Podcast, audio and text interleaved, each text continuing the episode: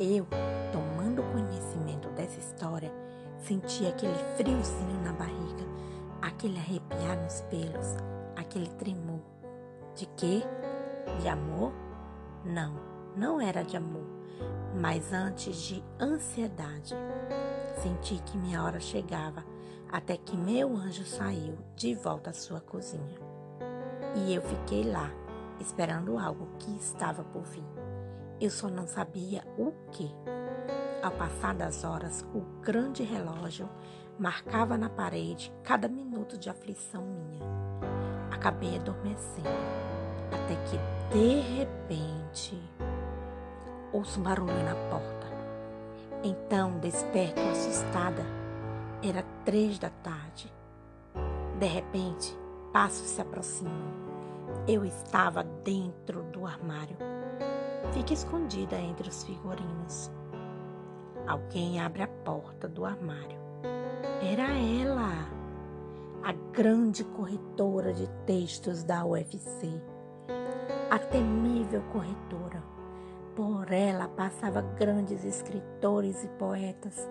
Era dela, das mãos dela, que recebiam a aprovação ou reprovação de seus textos. Ela procurava ali no armário uns artigos antigos de grandes escritores.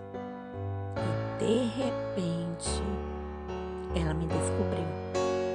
Viu em minhas mãos um bloco de produção textual que eu carregava sempre comigo. Ele era meu grande amigo. Ela me disse: O que é está aí em suas mãos?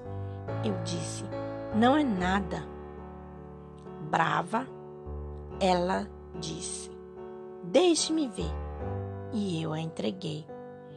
Ela começou a ler na mesinha ao lado e eu a observá-la.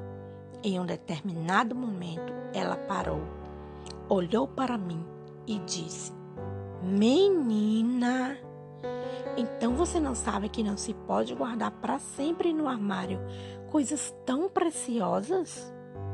Chega um momento em que é preciso sair do armário e exibir ao público os seus talentos. É chegado o seu novo amanhecer. Saia desse armário e venha agora comigo. Eu vou te colocar numa cadeira da Faculdade de Letras, onde eu sou a responsável por corrigir todos os textos dos alunos. Mas me diga, qual o seu nome? E eu respondia: É Gildênia de Souza, senhora. Ela me disse: Qual o seu nome mesmo? Eu respondi: Gildênia de Souza, senhora.